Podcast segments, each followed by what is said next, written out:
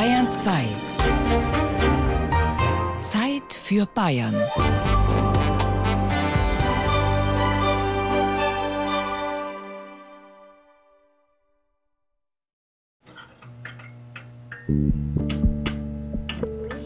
Im Norden Münchens ist die Erleuchtung Tagesgeschäft. In Garching befindet sich der weltweit größte Teststand für Lampen und Leuchten. Wir können also hier zur selben Zeit 3200 Muster prüfen und wir prüfen hier die Anforderungen nach der Energie- und Ökodesignverordnung. Das heißt, die Lampen müssen also Schaltzyklen machen, mindestens 15.000 mal eine ausgeschaltet werden, bis zu 6.000 Stunden Dauerleuchten. Ja, und es geschieht hier also an diesen Testbrettern. Klaus Ludwig ist sozusagen der Herrscher über das Reich der Lampen. Abteilungsleiter Licht und Multimedia und spürbar begeistert von dem Metier. Mit Kennerblick durchquert er den Raum, der an die Lampenabteilungen riesiger Möbelhäuser erinnert. Nur geht es hier nicht um Design. Die Lampen stecken schmucklos in Reih und Glied in der Decke. An jeder Lampe ein USB-Stecker. Wir haben in den USB-Verbindungen einen Sensor eingebaut, wo wir also dann auch diesen Lampenstand überwachen können. Weil 3200 Lampen äh, durch eine Person zu überwachen, ist doch sehr, sehr aufwendig und sehr, sehr teuer hier in Deutschland. Sie haben das Ganze also automatisiert.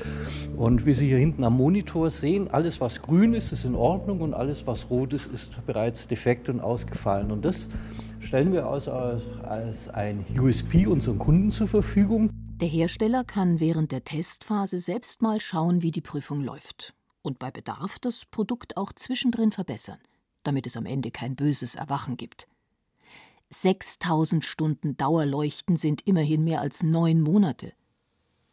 Ein paar Türen weiter sind Lampen in einer Art Waschanlage hinter einem dicken Plastikvorhang angeordnet. Also äh, solche Lampen müssen natürlich auch im Außenbereich funktionieren. Ja?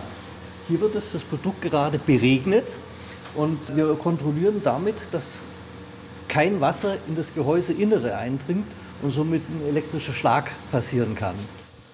Es muss stimmen, was auf der Verpackung steht. Und es muss so funktionieren, dass niemand Schaden nimmt.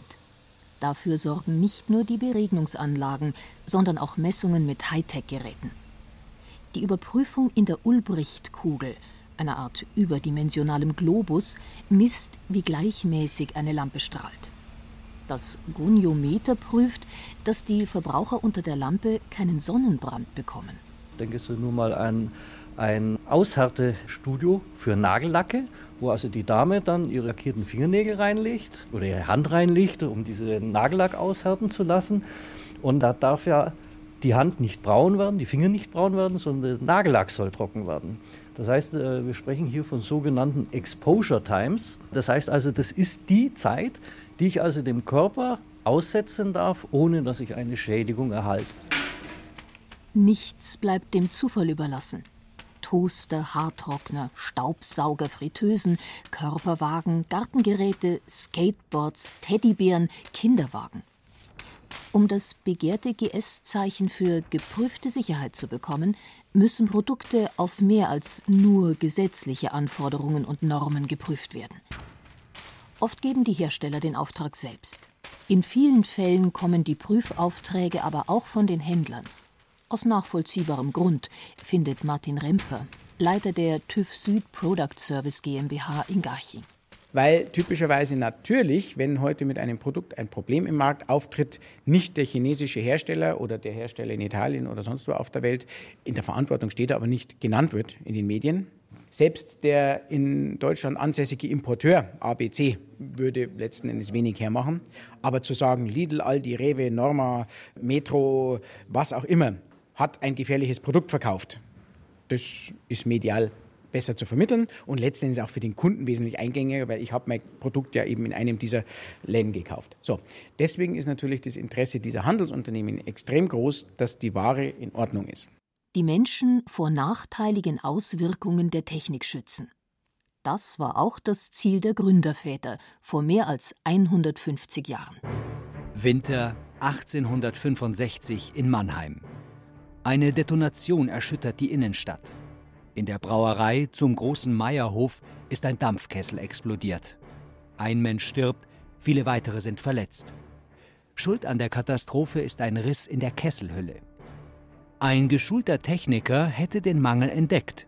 Nur, es gibt keine regelmäßigen Inspektionen. Das soll sich ändern.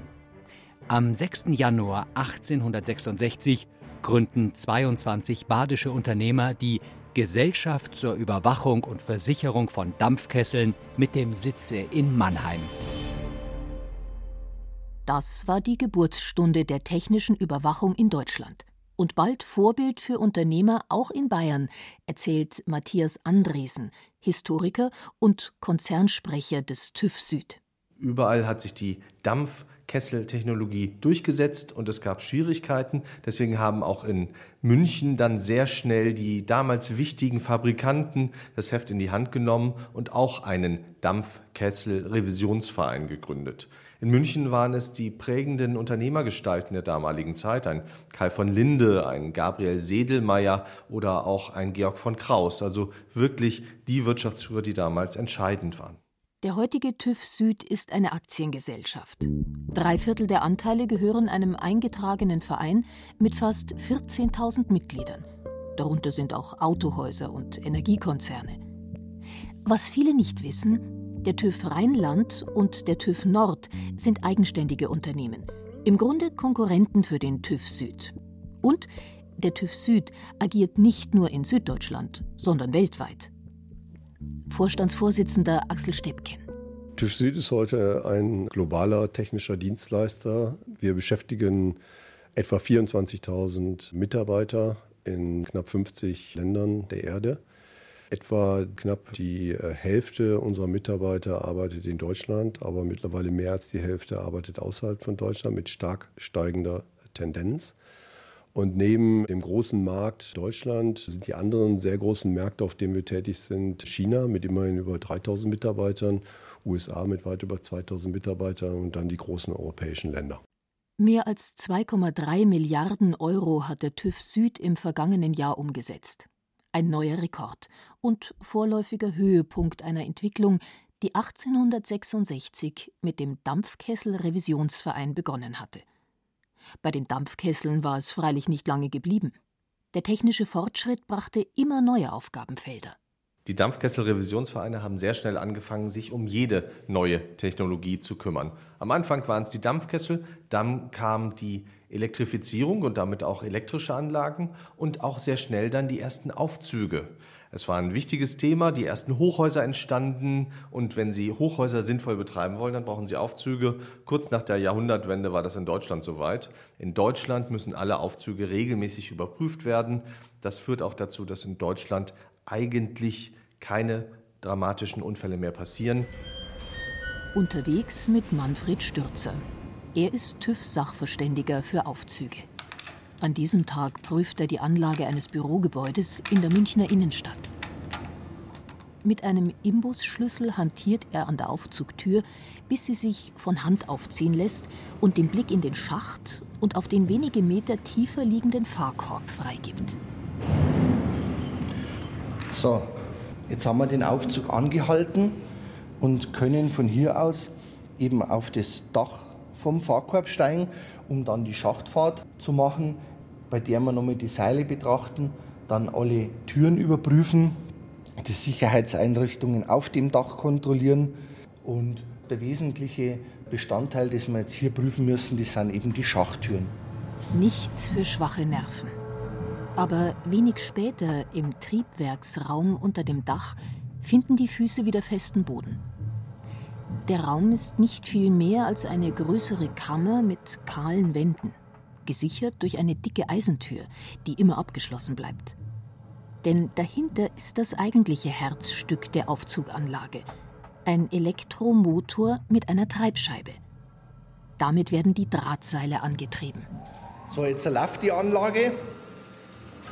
Was wir hören, das ist auch hier im Schaltschrank mit der Steuerung der Aufzugsanlage. Und was man da so klackern hört, das sind die Schütze, die eben hier die Steuerung in Betrieb setzen. Der Schaltschrank erinnert an einen großen Sicherungskasten. Sichtkontrolle. ob irgendwelche Schmorstellen vorhanden sind, ob irgendwas locker ist. Also die Steuerung schaut jetzt auf den ersten Blick, was man hier sieht, in Ordnung aus. Wir erkennen keine Schmorstellen, man riecht auch nichts. Die Betreiber sind in Deutschland verpflichtet, ihre Aufzüge regelmäßig zu warten und überprüfen zu lassen. Sonst droht ein Bußgeld. Aber selbst wenn doch mal ein Seil reißen sollte, ist das kein Grund zur Panik, beruhigt Manfred Stürzer. In dem Münchner Bürohaus, das er gerade überprüft, laufen acht Seile über die Treibscheibe. Eines allein würde die Last auch halten können. Also die Wahrscheinlichkeit, also das ist nicht statistisch belegt, aber die Wahrscheinlichkeit wahrscheinlich auf dem Weg zum Aufzug an einem Bienenstich zu sterben, ist wahrscheinlich höher, als mit dem Aufzug abzustürzen. Der Verbraucher soll sich darauf verlassen können, dass nichts Schlimmes passiert. Ein Satz, den man auch in den Garchinger Testlaboren immer wieder hört. 300 TÜV-Mitarbeiter sind dort allein damit beschäftigt, sogenannte Konsumgüter auf ihre Sicherheit zu prüfen und auch auf ihre Gebrauchstauglichkeit, wie es im Fachjargon heißt. Eigentlich ist das für die Verbraucher einer der wichtigsten Aspekte, findet Leiter Martin Rempfer. Taugt das was oder nicht? Ist es ein Produkt, das den Erwartungen des Kunden entsprechen würde oder nicht. Ist das ein Toaster, mit dem ich fünfmal hintereinander Toast zubereiten kann und die fünfmal den gleichen Bräunungsgrad haben? Weil dann ist es für mich ein vernünftiger, guter Toaster. Wenn ich das erste Mal toaste und der kommt raus so blass wie die Wand und ohne dass ich eine Einstellung ändere, nach dem fünften Mal toasten kommt da ein Brikett raus, dann ist das ein Klump. Dass die Leute kein Glump bekommen, ist für Discounter mit ihrer Aktionsware besonders wichtig. Als Aktionsware bedeutet, viele von den Kunden, die dort kaufen, kaufen spontan, ungeplant. Naja, die kaufen vielleicht auch mal was, was sie eigentlich gar nicht brauchen. Wenn man dann feststellt, ich brauche es zwar nicht, aber es ist qualitativ ganz gut, dann lernen wir alle, da kannst du wieder hingehen. Wenn wir dann aber lernen, oh, das war wieder ein Fehlgriff und eigentlich ist er totaler Mist, dann kaufen wir sowas nicht mehr und dann ist das Geschäftsmodell tot. Die Experten tüfteln die Versuchsaufbauten selbst aus. Für die Prüfung von elektrischen Zahnbürsten haben sie sogar Gebissattrappen entworfen. Und dann müssen die Zahnbürsten in einer bestimmten Art und Weise die Gebisse reinigen. Und die sind äh, mit einer speziellen Lösung, werden die von uns zuerst behandelt. Und dann wird kontrolliert über ein Fotosystem, wie viel Fläche das die Zahnbürsten äh, wirklich reinigen können. Christian Kestel ist studierter Ökotrophologe und beim TÜV Süd Spezialist für Haushaltsgeräte. An diesem Tag hat sein Team in der Laborküche Waffeln gebacken. Mit einem Waffeleisen.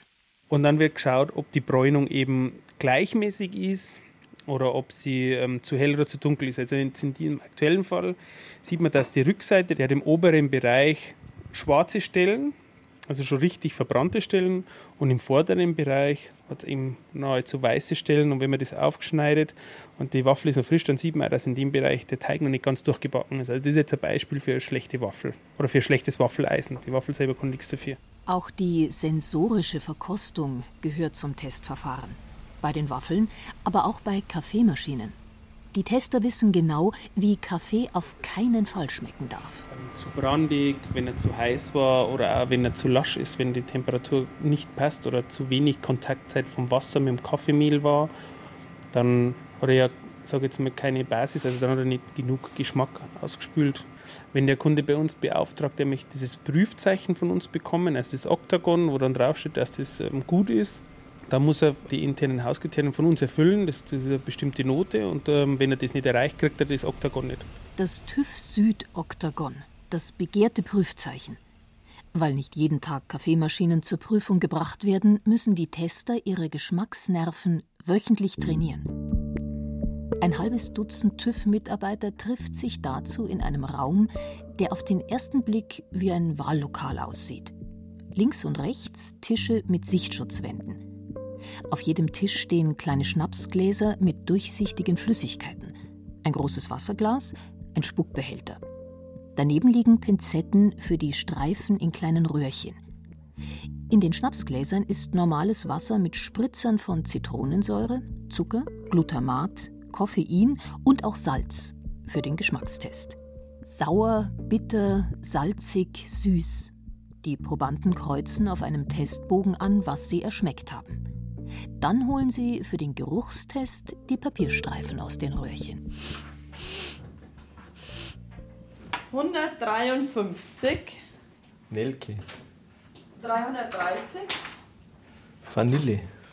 Richtig. 497. Blutorange. Das ist Orange. Und die 614. Kokos. Richtig. Letzte Trainingseinheit. Kaffee trinken. Jeder hat drei Tassen vor sich auf dem Tisch. In einem Fall schmeckt der Kaffee etwas anders. In welchem? Das müssen die Probanden herausfinden. 69 ist viel dunkler. Riecht aber ein bisschen muffig. Und die anderen beiden Proben, die riechen ganz, ganz leicht nur nach Kaffee. Nach einer guten halben Stunde ist das Sensoriktraining vorbei. Wenn die nächste Kaffeemaschine kommt, ist die Gruppe vorbereitet. Geschmack will geübt sein. Anderes lässt sich in den Prüfeinrichtungen ganz einfach messen. Kommt aus einem Bügeleisen immer die gleiche Dampfmenge und ist die Bügelsohle überall gleich heiß? Oder wie zuverlässig arbeiten Haarbearbeitungsgeräte? Dazu gehört in der TÜV-Sprache zum Beispiel ein Haartrockner. Er muss in einem Bereich liegen von 75 bis knapp 90 Grad. Also darf auch nicht zu heiß sein. Nur heiß oder nur schnell ähm, bedeutet alleine noch nicht, dass er eine gute Trocknungsrate hat. Also das ist auch in Abhängigkeit, da gibt es spezielle Formeln, da wird berechnet, wie, in welchem Abstand das, das Gerät stehen muss. Und dann wird eine definierte Baumwollfläche, die auch mit Wasser definiert ähm, befeuchtet wird, wird dann für einen gewissen Zeitraum angeblasen von dem Haartrockner und dann kommt raus, ob der eine gute oder schlechte Trocknungsrate hat. Präzision wird auch von Nähmaschinen erwartet.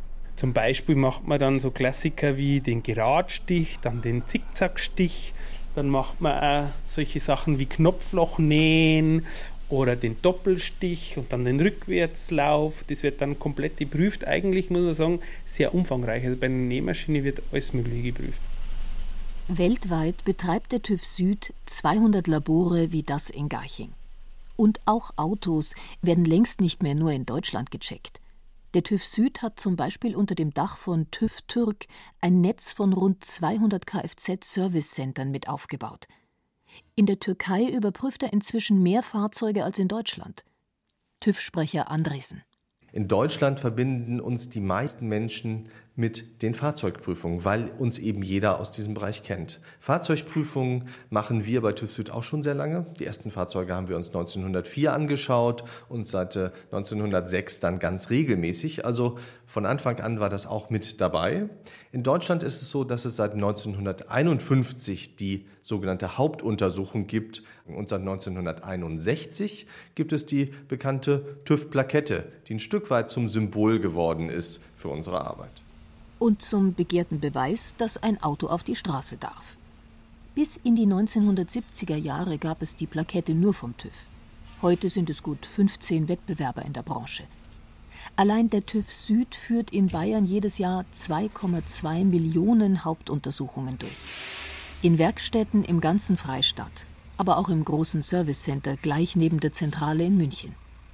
In der Warteschlange Autofahrer mit vielen Geschichten. Das ist ein Auto aus dem Ausland, Oldtimer, kommt aus Südafrika und ist soweit alles klar.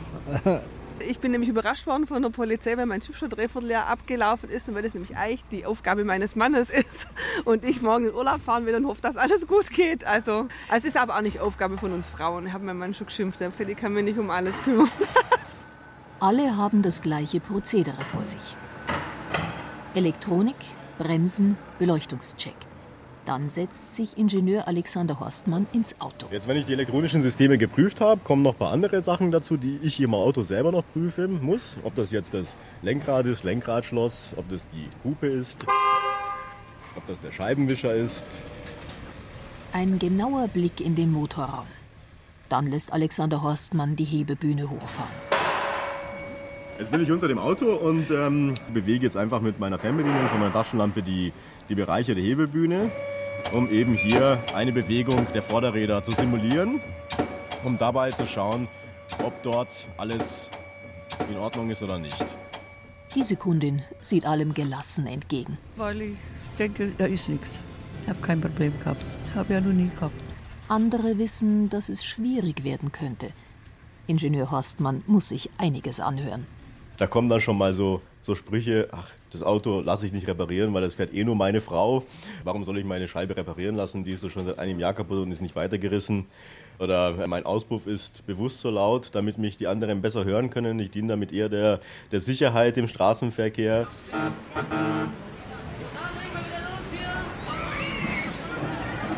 Schon seit den 1930er Jahren müssen auch ganz andere Fahrzeuge auf den TÜV-Prüfstand.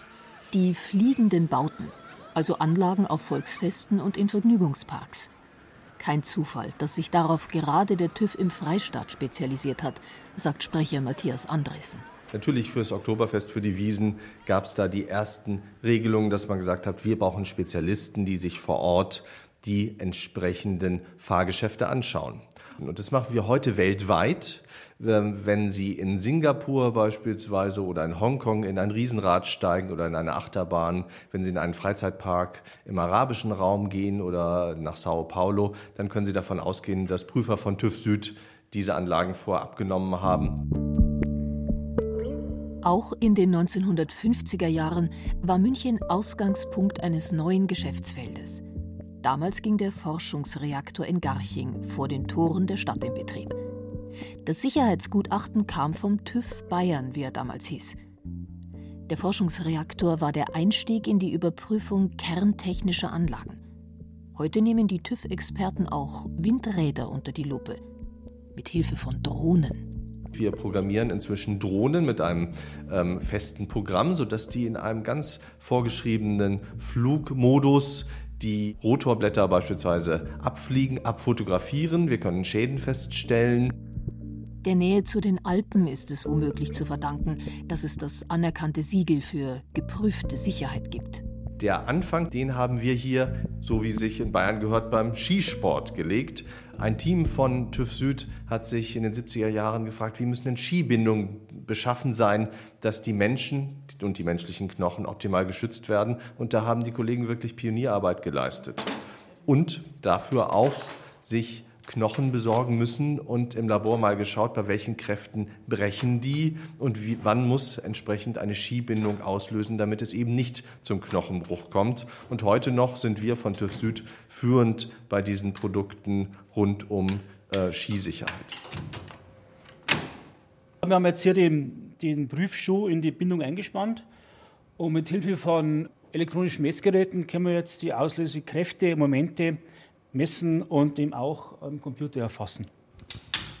Wir haben jetzt hier praktisch das, das künstliche Schienbein und das misst jetzt bei einer Auslösung das Auslösemoment. So. Im Skilabor in Garching wird aber nicht nur mit Simulationen und Computern gearbeitet sondern auch mit reellem Dreck und Eis. Die müssen ja auch tiefgefroren funktionieren. Das heißt, wenn sie werden erst nass gemacht, dann bei minus 20 Grad eingefroren und dann auf der Maschine geprüft. Ebenso prüfen wir hier äh, die Verschmutzung. Das heißt, hier wird mit speziellem DIN-genormten Dreck, muss man so sagen, also der aus dem Straßenverkehr kommt. Da ist Salzanteil drin, da ist Rußteil drin, äh, Staub äh, und so weiter. Der wird fein gesiebt, wird vermischt mit Wasser und dann werden die Bindungen immer wieder eingetaucht und dieser Straßendreck, wenn es verschmutzt ist, muss ja auch funktionieren. Und es gibt immer wieder neue Herausforderungen. Sicherheitsfragen in der gesamten IT-Branche beschäftigen Prüfer immer mehr.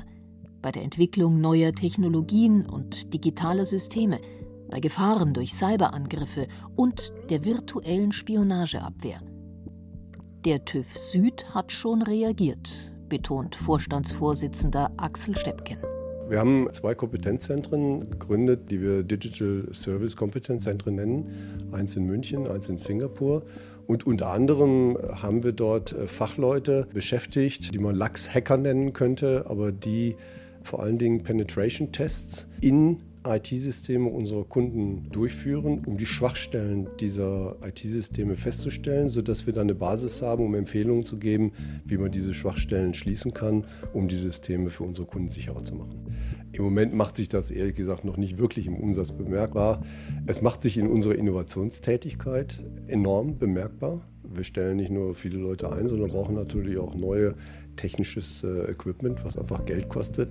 Das heißt, im Moment ist es eine Innovationsphase, aber ich erwarte, dass wir sehr, sehr schnell dort auch nennenswerte Umsätze machen werden.